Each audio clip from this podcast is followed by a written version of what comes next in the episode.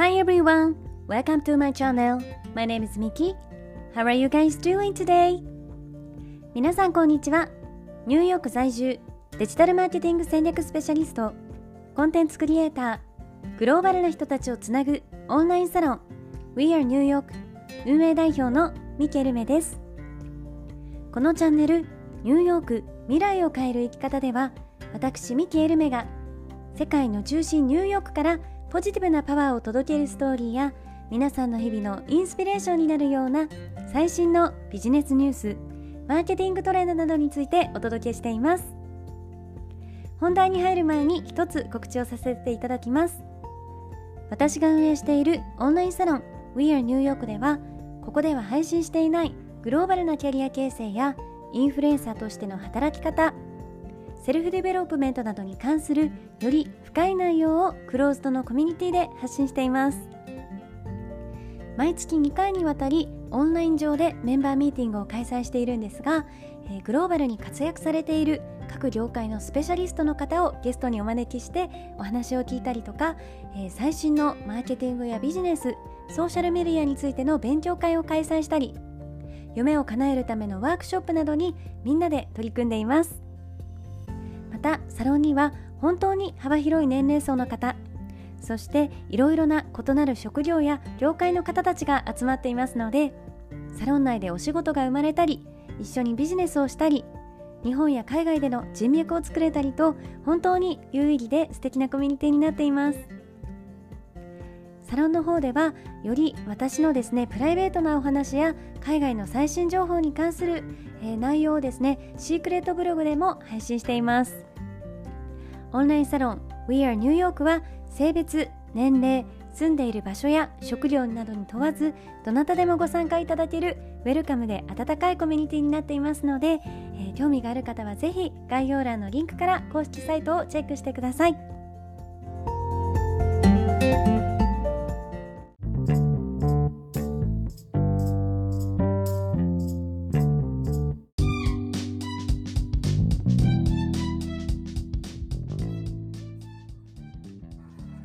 皆さんおはようございます、えー、本日もいかがお過ごしでしょうか？今日は私が16歳の時に将来の海外移住を決めた理由というテーマでお話をしていこうと思います。皆さんは海外旅行は好きですか？えー、もしくは将来的に海外移住を視野に入れているっていう方もいるんじゃないかなと思います。私が一番最初に海外に行ったのは、えー、高校1年生の時でした。初めての海外はオーストリアのウィーン音楽の都と呼ばれている、えー、ウィーンなんですが、えー、当時ですね所属していた高校のブラスバンドが全国大会で3年連続金賞を受賞するほどの、えー、吹奏楽のトップ校だったことがあり、え私たちはゲストとしてウィーンにあるですね学友協会と呼ばれる有名なホールに招かれてそこで海外公演を行うことになりました。で高校生までは、えー、私は父の仕事の関係で北海道の小さな町を転々としてたんですけれど、えー、物心ついた時から都会がすごく好きだった私はいつも夏休みだったりお正月に、えー、札幌のおじいちゃんおばあちゃんのお家に遊びに行けることが本当に楽しみで仕方なかったんですね。そして、えー、高校受験の時に札幌の高校を受験して高校生からはずっと、えー、札幌のおじいちゃんおばあちゃんの家で、えー、通っていました。えー、そんな感じで中学生までずっとですね北海道の田舎で暮らしてきた私にとって初めての海外そして、えー、初めてのヨーロッパはとっても刺激的で本当にまるで別世界にいるような感じだったんですね。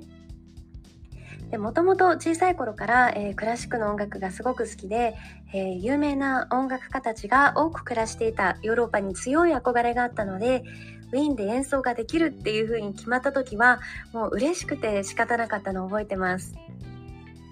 えただ当時はですね演奏会本番まで、え、次の日からもう早速リハーサル練習が始まって、え、それに加えてこう初めての長時間のフライトだったりとか、え、時差ボケあとは日本語が通じない場所に初めて来たっていうことであの見えない疲労みたいなのもすごくありましたね。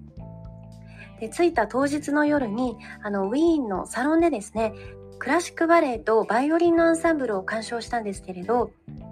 え私はあまりの疲れでもうそこで爆睡をしてしまって、えー、見れなかったので、えー、後でとっても後悔したのを覚えてます。だけど、えー、初めて訪れる海外の街は私が暮らしている札幌と全然違ってもう見るもの全てがテレビでよく見ていた、えー、ヨーロッパの街並みそのものでですねあ今ここに自分いるんだって思うだけで本当に嬉しい気持ちになりました。そして、えー、音楽の公演の後にはですね、マリー・アントワネットが住んでいたシェーンブルン宮殿だったり、えー、ヨーロッパ公演の後にパリにも行ったんですけれど、パリではですね、えー、ベルサイユ宮殿などこう多くの、え観光地を訪れることもできて、さらに、えそこで異国の異文化に触れることができたんですね。当時一緒にウィーンに行った吹奏楽部の、えー、部員の友達たちもやっぱり同じようにオーケストラだったり、えー、ヨーロッパの文化が好きな子たちが多かったので、えー、みんなでパリでですねフレンチの夕食を食べている時にいつかみんなで大人になってもパリとかウィーンに来て、えー、こんな風に優雅に暮らしたいよねって話していたことを今でもすごく覚えています。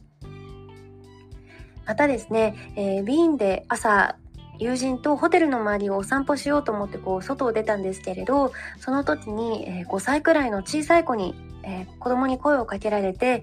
あの困ってるのかなと思ってこう話を聞こうとしてかがんだらライターでですねあの私の髪の毛に火をつけられそうになってでその間にこうお財布をすられそうになったっていうことがあったんですね。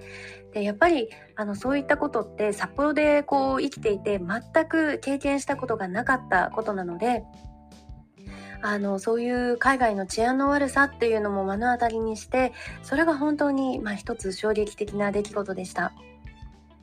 やっぱりこう日本での暮らしはすごく安全ですし、えー、そういった経験がなかった私は常にこう周りの人に守られて生きている生きていたんだなっていうのもつくづく、えー、感じさせられましたね。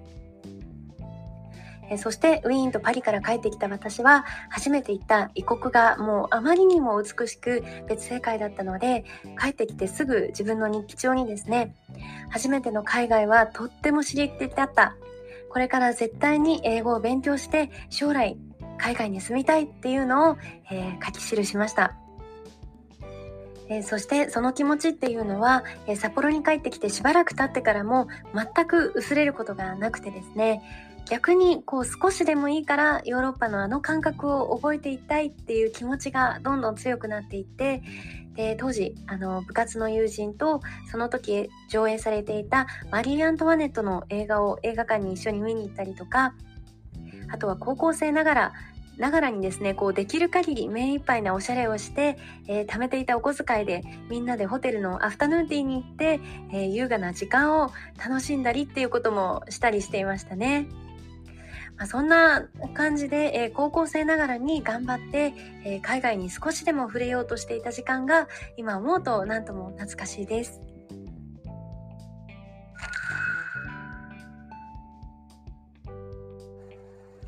え私は子供の頃から本当に一人でどこでも行ってしまうようなすごい、まあ、精神的に強い子だったんですが、えー、いつもですねもっと都会に行きたい海外に行きたいまだ知らないもっと刺激的な世界を知りたいっていうふうに思ってましたし、えー、高校生の時に初めて訪れたヨーロッパでその気持ちがさらに強くなって大学生になってからは、えー、ロンドンに留学したりだとかえー、アメリカヨーロッパアジア圏内の、えー、海外旅行っていうのもたくさんしましたよく日本の方に、えー、私は東京に住んだことがなくて札幌から直接ニューヨークに来たんですよっていうと、え結構驚かれることが多いんですけれどあの私としては子どもの頃にこうじの自分を振り返ってみると海外に住むっていう選択がですね、まあ、かなり小さい頃から決まってたような気がするんですね。えそれは先ほどお話しした高校生の時の、ま海外公演っていうのが、え日本とは全く別の国を知った大きなきっかけとなったっていうことが、ま一つなんですけれどそれ以前にですねあの小学生の頃から日本のアニメよりもアメリカのテレビ番組が好きだったりとか、えー、音楽も洋楽が好きだったりっていうことがあってやっぱりいつもどこかでこう海外への興味だったり、えー、憧れる気持ちっていうのがあったと思うので自力であの今海外に移住してますっていう人がいたらですねあのきっと私のように子どもの頃からこう興味関心を示すものが海外の異文化だったりとかもともとこう冒険心が強い子だったんじゃないかなっていうのが、まあ、思ったりもしていますね。そして、えー、ニューヨークで今8年住んでいるんですけれどあのやっぱりニューヨークは世界で一番刺激的で面白い面白い街だと思いますし、えー、これからの人生でももっともっといろんなその他の国を旅したりだとか、えー、グローバルに働けたらいいなというふうに思ってます。それはやっぱり自分が生まれ育った日本じゃない国ってですねいつも何かこう訪れるたびに新しい発見がありますし、えー、自分の視界視野をこうパーッと大きく開かせてくれるんですよね。なのでやっぱりこう定期的に海外に出る、えー、全く自分の育ってきた環境だったり今いる環境から抜け出すっていうことは、えー、自分の価値観を広げるためにもすごく、えー、いいことなんじゃないかなと思っています。